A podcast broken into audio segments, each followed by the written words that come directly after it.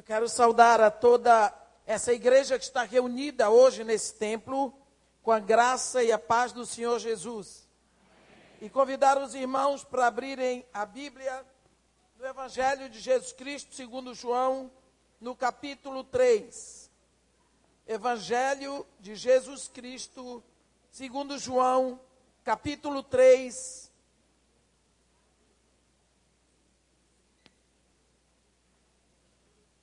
Vamos começar no início do capítulo. Havia entre os fariseus um homem chamado Nicodemos, um dos principais dos judeus.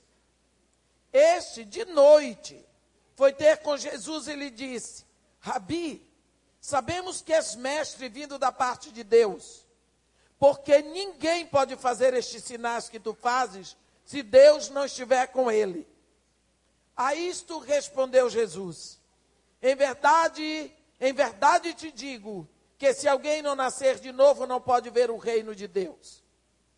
Perguntou-lhe Nicodemos: Como pode o homem nascer sendo velho? Pode porventura voltar ao ventre da materno e nascer segunda vez? Respondeu Jesus: Em verdade, em verdade eu te digo, quem não nascer da água e do espírito não pode entrar no reino de Deus. O que é nascido é de carne é carne. O que é nascido do espírito é espírito. Não te admires de eu te dizer, importa-vos nascer de novo. O vento sopra onde quer. Ouves a sua voz, mas não sabes de onde vem nem para onde vai. Assim é todo o que é nascido do espírito. Então lhe perguntou Nicodemos: Como pode suceder isso? Acudiu Jesus: Tu és mestre em Israel e não compreendes essas coisas? Em verdade, em verdade eu te digo que nós dizemos o que sabemos e testificamos o que temos visto. Contudo, não aceitais o nosso testemunho. Se tratando de coisas terrenas, não me credes como crereis se vos falar das celestiais? Ora, ninguém subiu ao céu senão aquele que de lá desceu, a saber, o Filho do Homem que está no céu e do modo porque Moisés levantou a serpente no deserto, assim importa que o filho do homem seja levantado, para que todo o que nele crê tenha vida eterna. Amém. Nós temos aqui um dos textos conhecidíssimos do Evangelho de João e um dos assuntos primordiais da nossa vida cristã: o novo nascimento. Infelizmente, ultimamente não falamos de santificação, arrependimento e novo nascimento.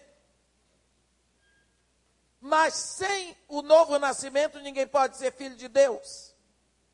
Jesus começou a sua conversa com Nicodemos falando sobre a necessidade do novo nascimento para entrar no reino de Deus, ele deixa claro: uma pessoa tem que receber a vida de Deus, o que significa nascer de novo.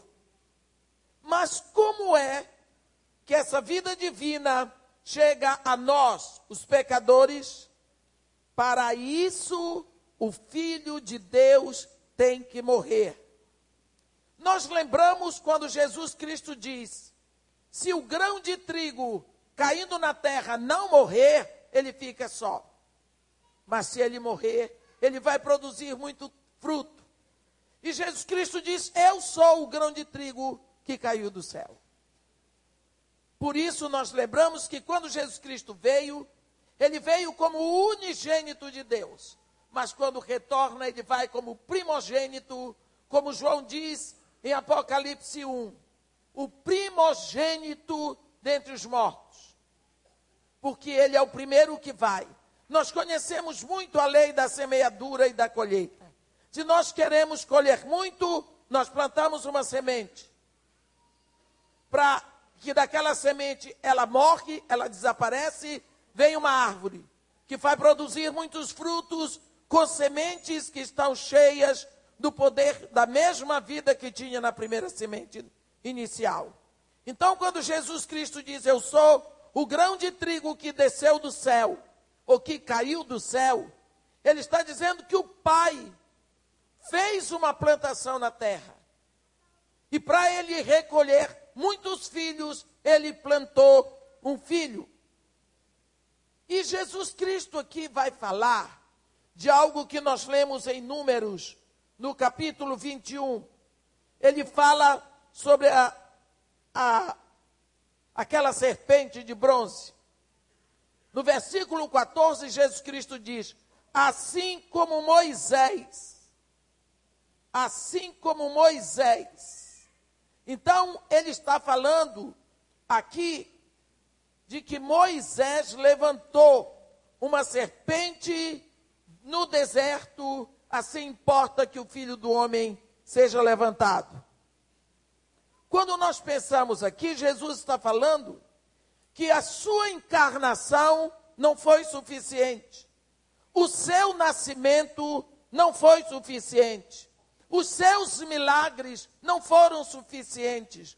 O seu ministério não foi suficiente. Só a sua morte nos traria vida. A morte dele traria vida, porque a vida que vem para nós nasce da morte. Esse acontecimento histórico a que Jesus se refere aqui, registrado lá em Números 21, é a respeito de que para punir os israelitas pelas suas reclamações contra Deus, Deus permitiu que serpentes venenosas invadissem o acampamento dos judeus. Quando os israelitas se arrependem, então Deus instruiu a Moisés de fazer uma serpente de bronze e levantá-la no topo de uma vara no meio do arraial, de modo que todos pudessem ver a serpente. De modo que todos tivessem oportunidade de olhar para aquela serpente. Qualquer pessoa que, tendo sido mortalmente picado por aquela serpente, olhando para a serpente de bronze, não morreria. E isso aconteceu. Se você olhar bem para isso, a cura é similar à doença. Foi a serpente que fez o povo adoecer. Então é a serpente que vai ser, fazer o povo ficar curado. Às vezes eu fico meditando nesse assunto aqui e eu posso imaginar a situação do fariseu Nicodemos. Ele estava muito tempo impressionado com o ministério de Jesus. Mas não era bom para ele se aproximar de um rabi tão desapreciado pela equipe dele. Mas chegou o momento que ele já tinha observado tanto o ministério de Jesus que ele não aguentou, ele foi à noite. Sem luz elétrica, ele poderia perfeitamente chegar perto de Jesus sem ser visto por todos. Então ele chega para Jesus e ele confronta. Ele diz para ele, mestre, nós sabemos que tu és vindo da parte de Deus, que ninguém pode fazer os sinais que fazem se não vier de Deus. Então ele estava dizendo para Jesus: Estou te observando há muito tempo, estou olhando para ti, meus olhos estão em ti. E eu cheguei à conclusão que tu fazes coisas que ninguém faz. E que para que sejam feitas, elas têm que ter Jesus. Elas têm que ter Deus no meio. E Jesus olhou para ele e disse para ele assim: Em verdade, em verdade eu te digo que se alguém não nascer de novo, não pode ver o reino de Deus.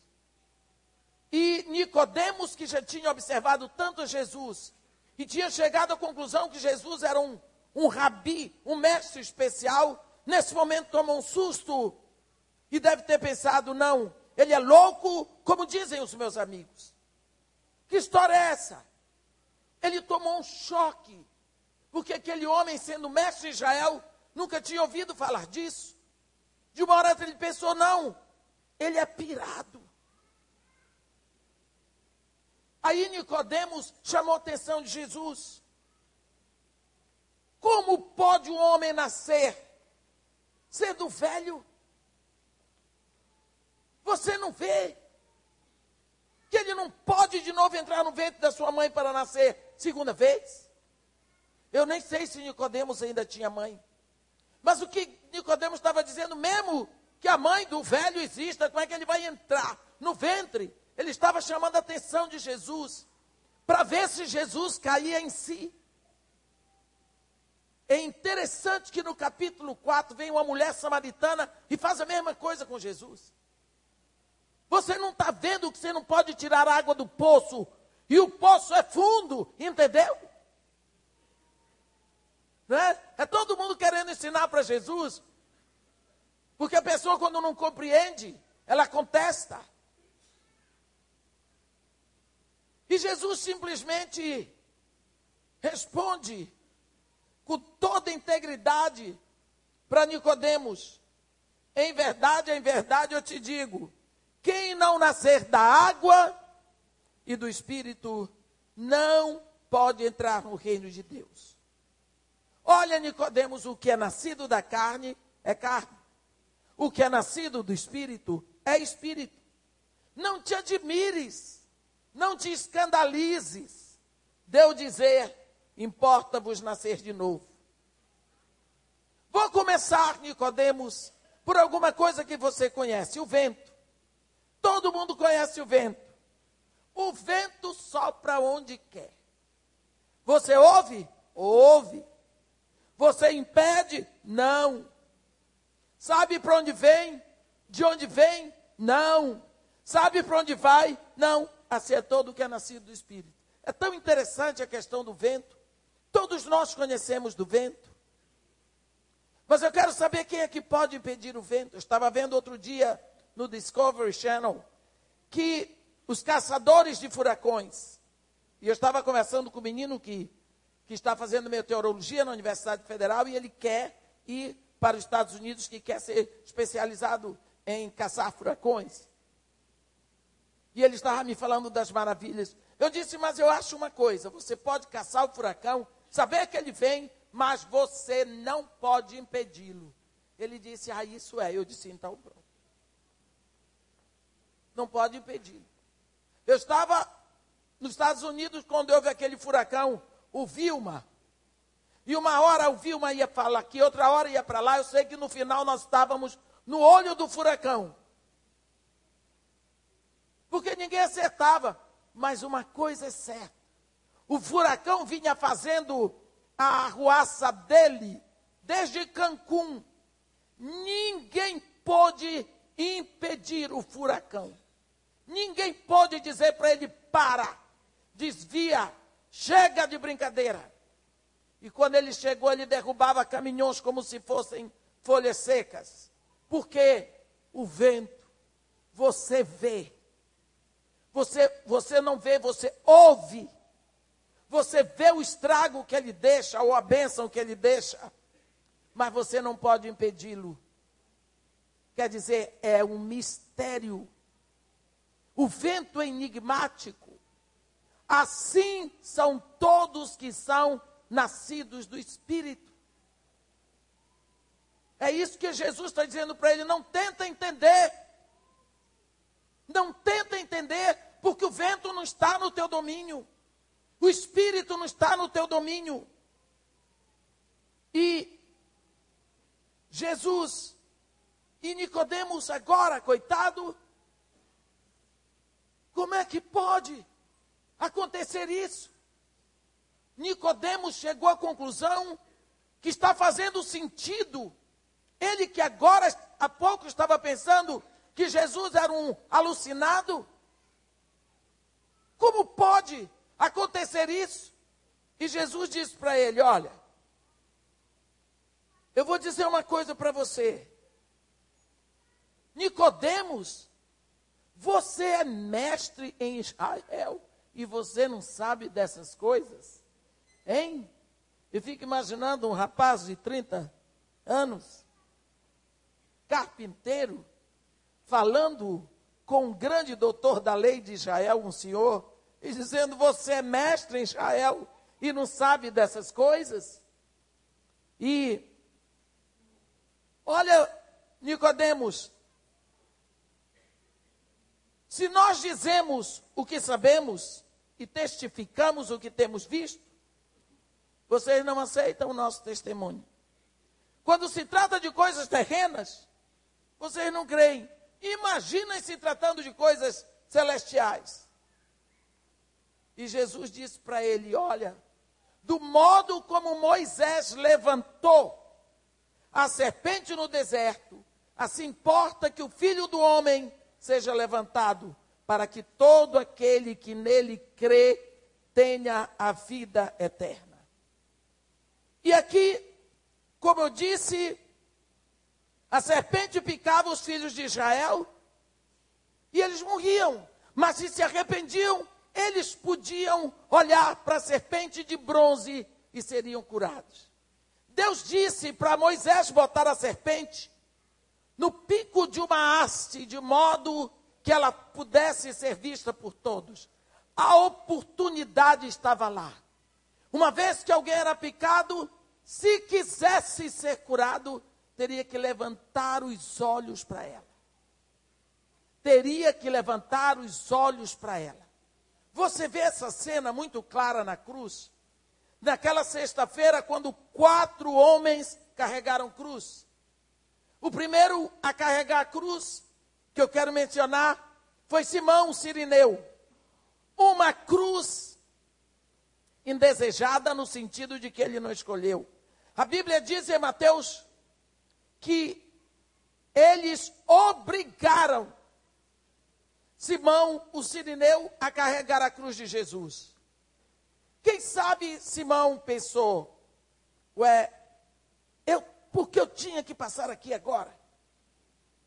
Eu não tinha que estar nesse lugar. Eu passei no lugar certo na hora errada, eu passei no lugar errado na hora certa. O fato é que ele teve que carregar a cruz de Jesus, mas carregou porque ele não teve escolha, ele não teve outra chance.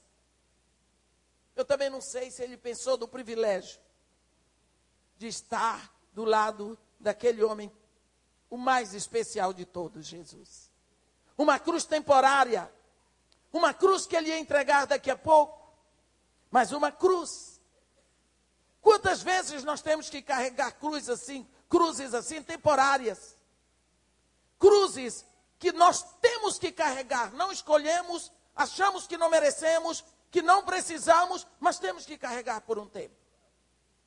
O outro homem era um ladrão impenitente que morreu blasfemando contra Jesus. Jesus nunca existiu no calendário dele. Ele nunca quis saber de Deus. Mas na hora que ele queria se livrar da cruz, ele jogou a culpa em Jesus. Você é culpado porque você pode me tirar daqui, você pode fazer o um milagre e você não faz. Morreu blasfemando contra Jesus. Não tem gente assim? passa a vida afastado, fazendo o que quer, na hora da necessidade. Onde está Deus que não viu isso? Onde é que estava Deus que não fez, que não aconteceu? E blasfema contra Deus. E nunca quis saber de Deus. E o terceiro é o ladrão penitente. É o ladrão que olha além da vergonha, que olha direto na provisão de Jeová Jiré, olha como Deus mandou olhar para aquela serpente de bronze. Ele levanta os olhos e olha muito além daquilo tudo e diz: Jesus, lembra-te de mim quando vieres no teu reino, porque eu não quero mais esse império de trevas. E o quarto é Jesus, que teve uma cruz escolhida. Porque quando ele foi preso, Pedro tirou a espada e cortou a orelha de Malco, um dos soldados, e Jesus curou a orelha de Marco e disse: Embainha a tua espada, Pedro, porque aquele que com ferro fere, com ferro será ferido. Ó, oh, tu não sabes que eu poderia agora rogar ao meu pai, e meu pai mandaria mais de doze legiões de anjos para me tirarem daqui. Mas como se cumpriria a escritura? Pois é para este momento específico que eu vim aqui. Nós vemos que desses quatro homens, na cruz, um olhou para a serpente de bronze, Um olhou para cima. Um foi buscar a provisão. Um foi buscar a cura. Esse Nicodemos sabia de toda essa história. Nicodemos conhecia a lei. Nicodemos conhecia o Pentateuco. Ele lia, talvez soubesse de cor, esse capítulo 21 do livro de, de Números. Mas ele não sabia a revelação. Ele não sabia que ele estava conversando com alguém que veio para isso. Ele não sabia que aquela serpente de bronze se referia a Jesus Cristo. Todo israelita condenado à morte, se olhasse para a serpente de bronze, não morreria. E ele diz que o filho do homem seria levantado para que todo aquele que olhasse para ele não perecesse, mas tivesse vida eterna. Nicodemos conhecia a lei, mas não tinha a revelação. Então, quando nós pensamos nisso, a cura era similar à doença. A serpente tinha o veneno para matar. Mas olhando para a serpente, eles eram curados. Lá em 2 Coríntios 5, 21, Paulo diz assim: Aquele que não conheceu o pecado, o fez pecado por nós, para que nele nós fôssemos feitos justiça de Deus ele se torna o nosso pecado e a nossa maldição. E isso gera morte. Por quê? Porque o salário do pecado é a morte. Mas nele nós temos a justiça e a redenção. Jesus se tornou, ele se fez o meu pecado, ele se fez a minha morte, para que então ele pudesse ser a minha salvação. Porque se nele estava a minha morte, nele estava a minha salvação. Assim como se na serpente estava o veneno, na serpente estava a cura. Isso é avisado dez vezes em todos os evangelhos. Todos os evangelhos narram este fato específico. Só no evangelho de Marcos, isso é falado no capítulo 10, no capítulo 8, no capítulo 9. Para você ver, só vão sete menções para os outros três evangelhos. Algumas vezes, você já viu germes no microscópio? Algumas vezes, alguma vez na sua vida você já teve a experiência de ir ao microscópio para ver um germe? Olha, eu nunca vi, mas já conversei com pessoas que viram. E teve uma pessoa que me disse: Ah, irmã, ele é tão fofinho, se mexe tão engraçadinho, é tão lindo, irmã. Se mexe com uma velocidade. Ah, irmã, um germezinho, a coisa mais fofinha que tem, mais linda. Viu? Mas quando você vai ao hospital, e você vê esse germe em ação, trabalhando, você vai ver que coisa horrível. Ele destrói tecidos, ele mata pessoas, ele arrebenta com sonhos. Lá você não vê ele fofinho, bonitinho, interessante, tão frágil, tão inocente. Não é? Eles são tão inocentes são até lindos, mas eles destroem as formas humanas. Eles comem a carne viva das pessoas causam as mais horríveis formas de morte. É tão difícil para nós enxergarmos o caráter assassino e mortal dos, germes quando nós os olhamos no microscópio. Mas quando nós vemos o resultado do trabalho deles, nós temos que admitir a malignidade desses seres. Meus irmãos, isso acontece com o pecado. Olhe para a cruz. Porque quando você olha para a cruz, você vê o que o pecado faz. Porque ali o pecado é visto em todo o seu horror. O Senhor Jesus crucificado é a revelação do que o pecado faz. Jesus nunca poderia ter mostrado o resultado do pecado se ele morresse numa cama ou num acidente. Mas, hoje, quando nós falamos de pecado, nós falhamos em reconhecer a capacidade mortal, assassina do pecado. Nós usamos eufemismos. Nem chamamos de pecado, chamamos de erro. Chamamos de falhas. Chamamos até de enganos. Não é? O que é o pecado? O pecado é o mal, é a morte que veio para a nossa natureza, que vai crucificar o Deus do amor. A cruz é usada como símbolo do cristianismo porque sem ela nós não teríamos o novo nascimento. Os direitos humanos asseguram que ninguém, nem mesmo o presidente de um país, pode entrar na minha casa sem que ele seja convidado. Você veja no Reino Unido, com toda a imponência da Sua Majestade a Rainha Elizabeth II, ela não pode entrar na casa de ninguém se não for convidada.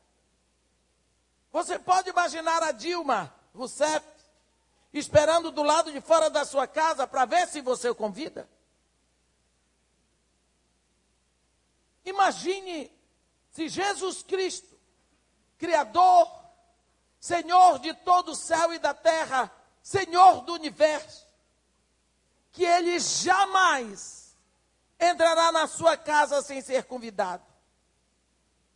Se você não abrir o coração e convidá-lo, ele não vai entrar. E como alguém se torna filho de Deus, da mesma forma que você se tornou filho do seu pai e da sua mãe. É nascendo. Se você tivesse morrido quando você estava com quatro meses gerado da sua mãe, no ventre dela, você não seria um cidadão brasileiro. Por quê? Porque você não nasceu. Mas do momento que você nasce, você é filho. Se você nascer dali a meia hora, seu pai morrer, você é herdeiro dele. Tanto quanto o seu irmão que tem 15 ou 20 anos. Porque o nascimento lhe dá direitos de filhos, de herdeiros.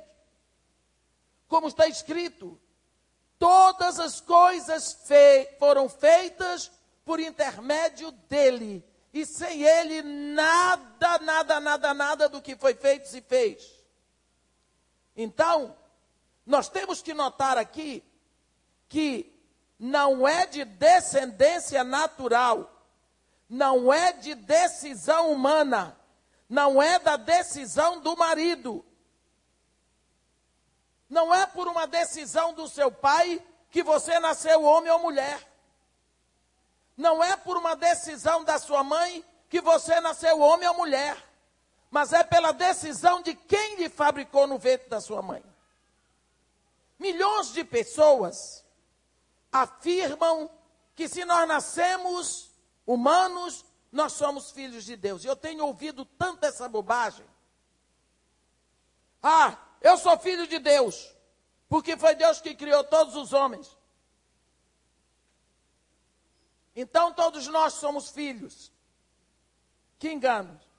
Mas existe uma imensa diferença entre sermos filhos da criação e filhos da redenção. Aí faz uma diferença, porque filhos da criação nos faz criaturas mas filhos da redenção nos faz filhos de Deus. O próprio Jesus não hesitou em dizer lá em João 8, no versículo 14: Vós sois do diabo, que é vosso pai, e quereis satisfazer-lhe o desejo. Em Romanos 8, no versículo 14, nós vemos que Paulo diz: só os que são guiados pelo Espírito de Deus é que são filhos de Deus. Nós não podemos confundir filhos da criação como qualquer animal, qualquer vegetal, porque uma mangueira também é criação de Deus. Um cavalo, seja ele de raça ou pangaré, ele é criação de Deus. Então nós não podemos confundir criação de Deus com filhos de Deus pelo novo nascimento.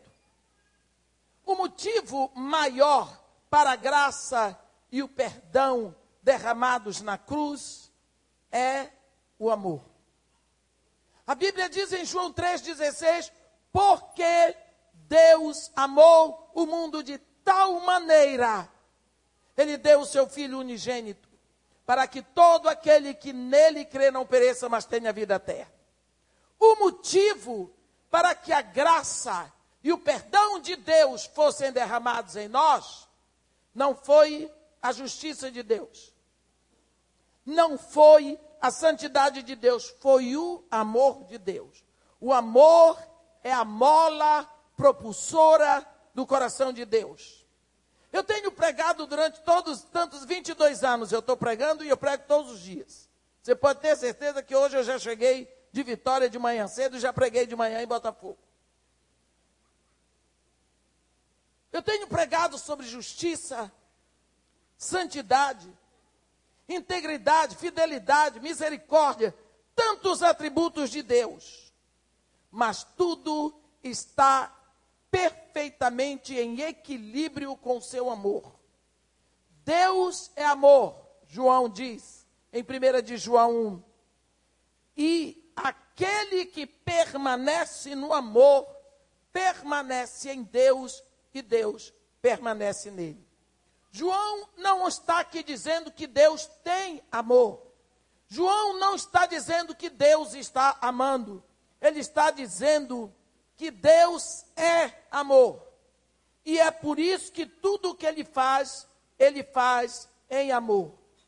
Como é que este amor pode lidar com coisas como o inferno? Lembre-se, Deus amou o mundo de tal maneira que deu o seu Filho unigênito, para que todo aquele que nele crê não pereça, mas tenha vida eterna. Quando nós pensamos nessas coisas, e nós pensamos, lá olhamos para o Éden, e nós pensamos, tantas pessoas hoje dizem: inferno não existe. Inferno não existe. Por quê?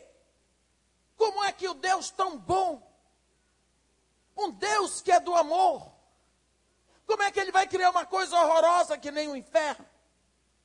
Eu estava numa igreja um final de semana e uma senhora de lá da igreja disse para mim, ela já tinha me avisado antes, ah, irmã, eu estou completando 60 anos e eu queria que a senhora fizesse uma oração no meu aniversário.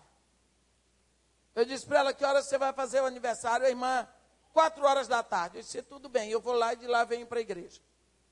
No caminho, ela foi me buscar. Ela me disse, irmã, meu aniversário vai ser festejado na casa da minha irmã. O marido dela também é médico, mas ele é um sujeito debochado. Ele se diz ateu e ele gosta de fazer piadas com o evangelho. Então a senhora não se surpreenda, porque muitas vezes ele até é, é bastante indesejável. Eu disse, tudo bem, não se preocupa comigo. Eu fui, quando chego lá, tinham várias pessoas da igreja. Elas eram de uma igreja presbiteriana muito linda. E o homem não fez por menos, a cunhada dele tinha razão. Ele começou a se mostrar, eu estava bem quietinha. Estava na casa dele.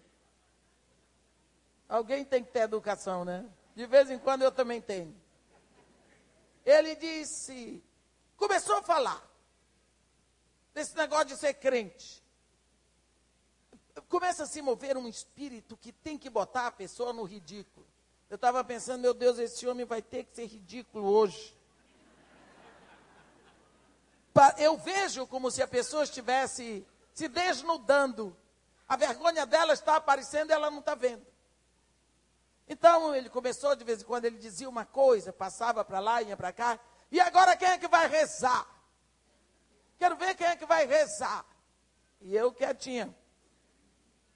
Aí chegou uma hora que ele ele sabia que eu era a missionária que estava pregando aquele final de semana lá. Ele sabia perfeitamente, mas ele não tinha conseguido ainda me atingir. Mas ele queria, porque ele tinha um, um desejo de expor assim a pregadora diante de todo mundo, dizer, viu, que você não sabe responder os meus questionamentos. Ele estava louco que eu dissesse para ele o que todo mundo diz: não faça isso, homem. Deixe de ser assim. Jesus Cristo já morreu por você. Pense na sua vida, pense nesses conselhos. Crente tem uma mania de ser chato. A gente costuma dizer que entre os muçulmanos tem os xiitas, mas entre os crentes tem os chatos. Ele fica insistindo, insistindo, insistindo. Quando Jesus Cristo viu aquele homem rico, que devo fazer? Jesus disse: é, cumprir a lei e os mandamentos. Tenho feito isso toda a minha vida. Então vai, vende tudo que tens, dá aos pobres e depois vem me seguir. Pronto. Jesus foi embora. A Bíblia não registra que Jesus lei. Como é? Vai vender ou não vai? Quer ajuda? Vambora, vai.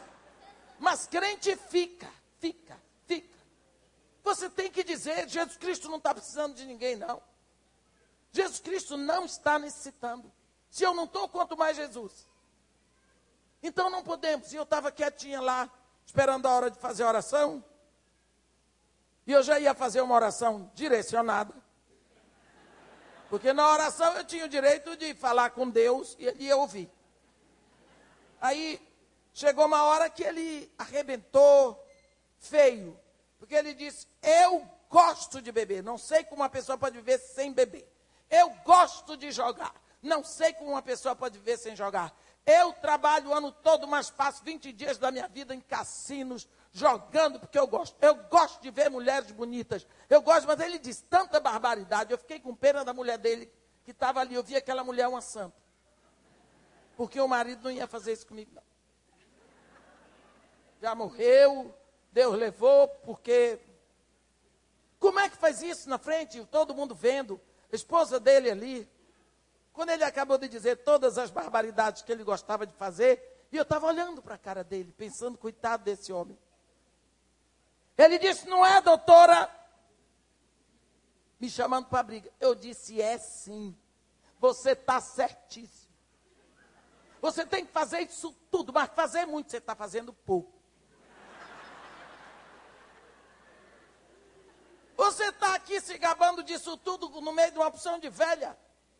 Você devia estar no meio das garotas lá, está perdendo, tem duas horas que você está aqui. Isso é tempo perdido. Você tem que fazer isso tudo. Aí eu fui repetindo tudo que ele disse.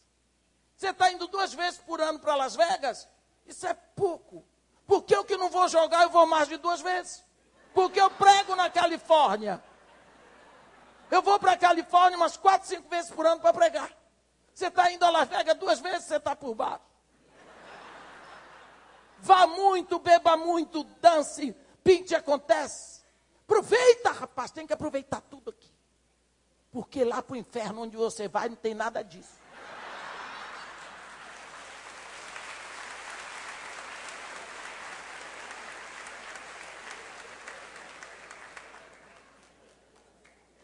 O pessoal não estava entendendo nada. Eu disse para ele: a senhora está me mandando para o inferno? Eu digo: eu não. Eu não posso lhe mandar para o céu, como eu vou mandar para o inferno? Não é você que escolheu. Você tem direito a fazer uma escolha. Deus não tirou o seu direito. Você tem direito para escolher. É por isso que todos têm que ver, todos têm que ouvir, todos têm que conhecer. Por isso que Jesus diz: Este evangelho será pregado a todos e então virá o fim. A serpente foi levantada para que todos pudessem vê-la. Quem ia olhar para ela para receber a cura, ia escolher olhar. Jesus Cristo foi levantado para que todos vissem a oportunidade é dada para todos. Aquele homem saiu dali, foi pensar. Foi pensar, no início ele criou muita raiva de mim, o que é bastante normal. Eu também criaria raiva de alguém que me disse uma resposta daquela. Mas hoje ele é diácono da igreja. E meu amigão, meu amigão, eu fiquei cinco anos sem ser chamado naquela igreja. Porque até aniversariante criou raiva de mim. Que eu fui muito desaforada com o cunhado dela. Que cunhado? Ninguém merece uma coisa daquela. O que eu quero dizer é que nós precisamos ter consciência do que nós escolhemos. Nós somos responsáveis pelas nossas escolhas. O Deus não criou o inferno para ninguém, como Deus não criou o pecado para ninguém. O seu amor é direcionado para nos salvar do inferno. Deus é justo e bom. Ele vai punir o pecado, mas o seu amor deixa bem claro que homens e mulheres podem escapar da punição aceitando o fato de que na cruz de Cristo, Cristo morreu no seu lugar. Deus não nos ama porque Jesus morreu por nós. Deus, Jesus morreu por nós porque Deus nos ama. O amor de Deus não é o resultado da cruz. O amor de Deus é a razão da cruz. O amor de Deus é o motivo da cruz. Por isso nós precisamos saber que se Jesus não tivesse ido à cruz, nós não teríamos vida. É preciso que nós saibamos disso, que a vida que nós temos nasceu da morte de Jesus Cristo. Assim como o grão, seja de qualquer vegetal for, ou mesmo um caroço de manga, se ele não morrer, se aquele caroto não desaparecer, não vai nascer a mangueira. Não vai nascer a mangueira. Então, assim, a vida, ela brota da morte. Assim, a vida que nós temos brota de Jesus na cruz. Nós precisamos saber que quando nós pensamos nisso, salvação não é o resultado de um esforço humano. Salvação é resultado de uma entrega. Cristo só entra quando ele é convidado. Como é que nós convidamos? Como nós convidamos? Se você fechar os seus olhos, a luz não entra. Se você não quiser que a luz entre nos seus olhos, você Fecha os olhos. Pronto. A luz não entra. Não é assim que a gente faz quando quer dormir? Fecha os olhos. A luz não entra. Se você não quer que o ar entre nos seus pulmões, você não respira. Aí o ar não entra. O oxigênio não vem. Se você respirar, abrir o seu pulmão, o oxigênio vai entrar. Se você não abrir o seu coração, Cristo não vai entrar. É preciso que você abra. Porque você que tem a direção, se você quer recebê-lo. Ah, é como se ele estivesse dizendo para nós que nós temos a maçaneta, porque nós temos a autoridade. Quem está na porta é que tem autoridade de dizer se alguém pode entrar, se alguém pode sair. É preciso que nós saibamos disso. Quando nós lemos Apocalipse, e Apocalipse é a carta para a igreja que todos nós deveríamos saber de cor. Porque é a única carta que é escrita com promessa para quem ouve, para quem lê e para quem guarda. Bem-aventurados os que ouvem, os que leem, os que guardam a palavra dessa profecia, porque o fim está próximo. Mas chega um momento que a sua alma vai se abrindo e você vai entrando em perplexidade e cai no capítulo 21 E entre tantas as coisas, nós vemos João descrever uma excelente provisão da cruz para nós, que é o céu. E quando ele fala da Nova Jerusalém, entre tantas coisas que ele diz sobre essa comunidade santa, ele diz que a cidade, de, que a Nova Jerusalém é uma cidade quadrangular, e em cada lado ela tem três portas mas cada porta é uma pérola. E ninguém poderá entrar na Nova Jerusalém escalando a muralha de jaspe. Só pode entrar pela porta. Aí nós pensamos, pérola. Alguma vez você já teve um cisco no olho? Você já viu que quando o cisco fere os seus olhos, as suas glândulas lacrimais funcionam imediatamente, você começa a lacrimejar, o, os seus olhos produzem. Um cíliozinho que cai lá dentro, hein? Depois você pintou o olho, se cai lá dentro, é uma benção. Mas e um grão de areia? Você só vê, você só sente a ferocidade de um grão de areia quando entra um no seu olhinho. Que agonia! Você sabe uma ostra? É aquele corpúsculozinho tão delicado. Ela fica guardadinha toda dentro de uma concha. Você sabia que todas as vezes que eu vou abastecer o carro num posto Shell, eu olho aquela concha, eu viajo. Eu viajo na concha do posto. Ela fica guardada, toda protegida, toda amparada dentro daquela concha. E ali, nada entra para ferir aquele corpinho dela todo mole, todo delicadozinho. Mas pode acontecer que um dia lá, um bichinho daqueles lá do fundo do mar vem e ele vai roendo ali, ele quer ver o que tem lá dentro. Aí ele dá um furinho naquela concha, entra um grauzinho de areia. Ai! Coitada da ostra. Quando aquilo fere o corpinho dela, ai que dor, como um grão de areia que entra nos seus olhos. O corpo dela produz imediatamente, por causa da dor, por causa da ferida, um líquido. Assim como nos seus olhos o grão de areia ativa as suas glândulas lacrimais, que produzem lágrimas imediatamente, o corpo da ostra produz um líquido. Esse líquido então vai direto no lugar da ferida e ele tapa aquele buraquinho. É desse líquido que é formada a pérola. Então a pérola só existe porque houve um ferimento, porque houve uma dor. A pérola, na realidade, é o resultado de uma ferida. A pérola é uma ferida curada. Quando João diz para nós que todas as portas da Nova Jerusalém são pérolas, significa que para você entrar nessa comunidade santa, você tem que entrar pelo sacrifício de Jesus, pela dor de Jesus, pela ferida dele que foi curada.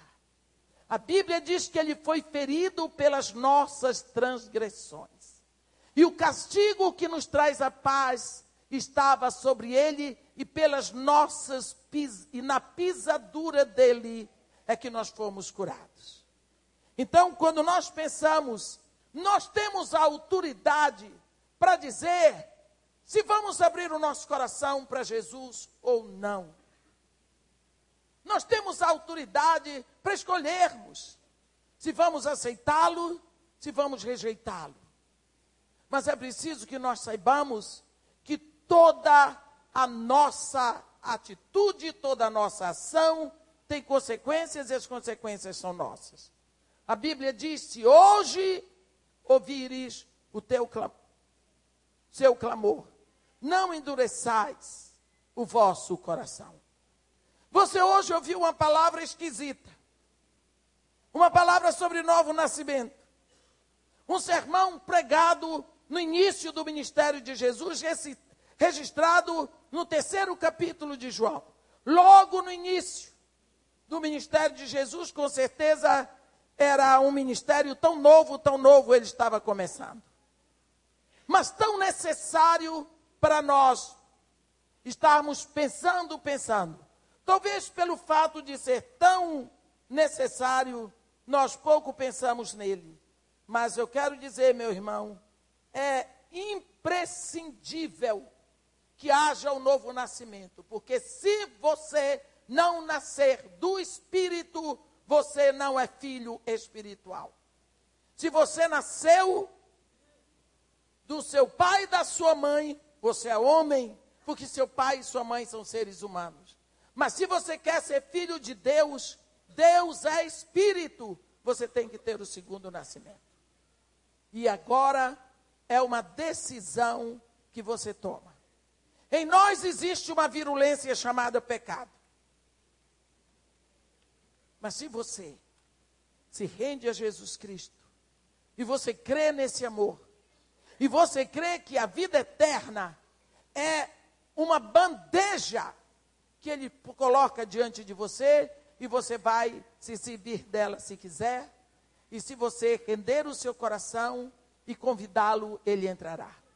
Então eu não sei quantas pessoas estão aqui que nunca tomaram essa posição, nunca chegaram a abrir o seu coração para rendê-lo a Jesus. É muito bom que todo mundo aqui já tenha feito, mas se alguém não fez, eu queria que nesse momento você, aí onde você está, você falasse ao Pai, que lhe trouxe aqui e que lhe colocou no meu coração de pregar sobre isso. Porque de tantas vezes que eu venho aqui, eu nunca fiz uma pregação sobre o novo nascimento. Quem me conhece sabe disso. Eu sou muito chegada ao Antigo Testamento. Nunca fiz uma pregação sobre o novo nascimento, mas hoje isso era tão imperioso no meu coração. Então eu queria que comigo você fizesse essa oração.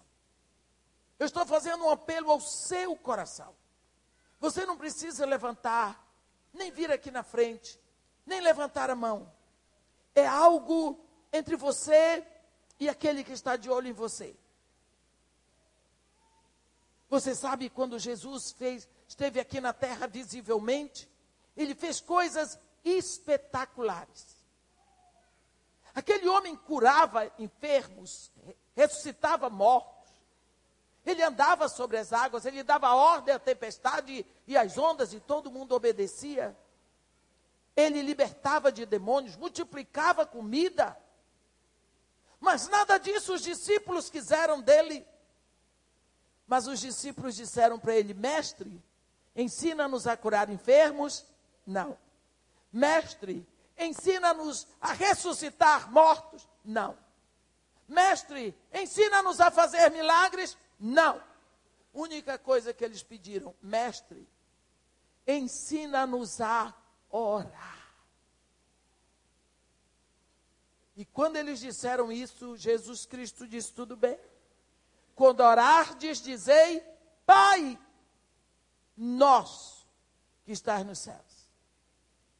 Os discípulos ficaram assustados, porque eles conheciam as orações dos sacerdotes, dos reis, dos juízes, do, no, nos salmos, eles conheciam as orações dos profetas, e eles nunca tinham visto um profeta, um rei, chamar a Deus de Pai. Jesus disse: É, dizei Pai. E ele ainda mais: entra no teu quarto e fecha a porta e ora ao teu Pai em secreto. E o teu Pai que te ouve em secreto te recompensará. Pai. A partir de Jesus, Deus é nosso Pai. Ninguém conhece mais o Pai do que o Filho e o Espírito. E se Jesus disse que é para chamar a Deus de Pai, é porque Deus quer ser chamado assim. Então, se você nunca rendeu o seu coração para esse chamado, para essa busca de Deus. Porque tudo o que ele fez, ele fez para ser seu pai. Então eu peço que você, nesse momento, você e ele, eu vou estar orando e você vai estar ouvindo a voz de Deus e não a minha. E você renda o seu coração. E depois você pode procurar um pastor da igreja, um presbítero, um diácono, e procurar uma reunião com eles. Eles vão dizer como é que eles vão fazer para trocar as suas primeiras fraldas espirituais, para dar a primeira mamadeira, para lhe carregar no colo e lhe dizer como é que você cresce ouvindo a voz do Pai que hoje está falando no seu coração. Senhor Deus, nosso Pai, de eternidade a eternidade o Senhor é Deus. O Senhor criou os céus e a terra e todos os universos visíveis e invisíveis. O Senhor criou homens. O Senhor criou todos os animais, todos os vegetais e até os minerais. O mar e tudo o que, ele, que nele existe. A terra e tudo o que ela tem, e até debaixo da terra e todos os céus. Mas o Senhor, ainda assim tendo tudo, o Senhor entrega o seu filho na cruz, para que através dele eu possa ir ao Senhor. Eu não posso compreender esse amor. Jesus Cristo disse que não fui eu quem o escolhi, mas o Senhor me escolheu a mim. Portanto, eis-me aqui, Senhor. Eu quero abrir o meu coração. Eu quero te convidar. Entra, Senhor. Faz do meu coração o teu trono. Eu me rendo aos teus pés. Eu quero ser teu filho. Eu aceito o teu chamado. Lava-me. Limpa-me. Perdoa-me. Desinfeta o meu coração de todo o mal, dos meus maus desejos, das minhas más ações, dos meus maus pensamentos, do meu caminho errado. Opera, ó Pai aquele milagre que só o Senhor sabe operar. Eu me rendo aos seus pés lhe pedindo, enche o meu coração de alegria, batiza-me com batismo de contentamento, faz com que o teu amor vigore na minha vida. E que eu possa olhar cada vez mais para Jesus Cristo, o autor e consumador da minha fé dessa fé que me leva aos teus pés agora e que me faz te chamar de Pai. Pai, o meu acesso agora é livre para os teus joelhos. O meu acesso agora é livre para os teus braços. O meu acesso agora é livre para a tua provisão. Dá-me de beber da água que sacia a minha sede de ti. Enche o meu coração com a provisão de hoje. E eu rendo nas tuas mãos o futuro, te agradecendo porque sei que tu estás sempre ao meu lado como um poderoso guerreiro. Assim, ó Pai, em nome de Jesus Cristo, eu te agradeço pela dádiva maior do teu amor. Eu te agradeço, porque em Cristo tu me fizeste teu filho. Eu te agradeço pela cruz, pela vida que agora eu tenho em ti. E eu quero te pedir que eu possa viver para a tua glória. Isso eu te agradeço hoje, em nome de Jesus. Amém.